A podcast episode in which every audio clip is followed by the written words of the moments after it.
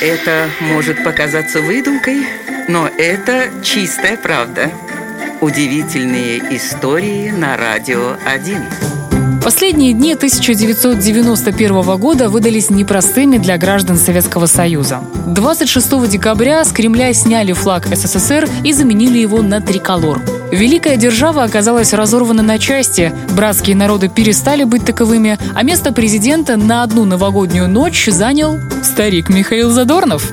Произошло это, поскольку новый глава России Борис Ельцин так и не выступил перед народом с новогодним обращением. Что послужило тому причиной, доподлинно неизвестно, но все равно как-то нужно было выкручиваться, и ответственная задача легла на плечи ведущего «Голубого огонька» Михаила Задорнова.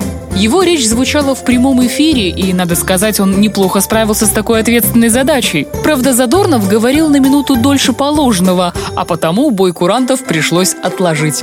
Вот так, слегка с опозданием и со столь необычным поздравлением, новая Россия вступила в 1992 год, и это хоть удивительная, но правдивая история.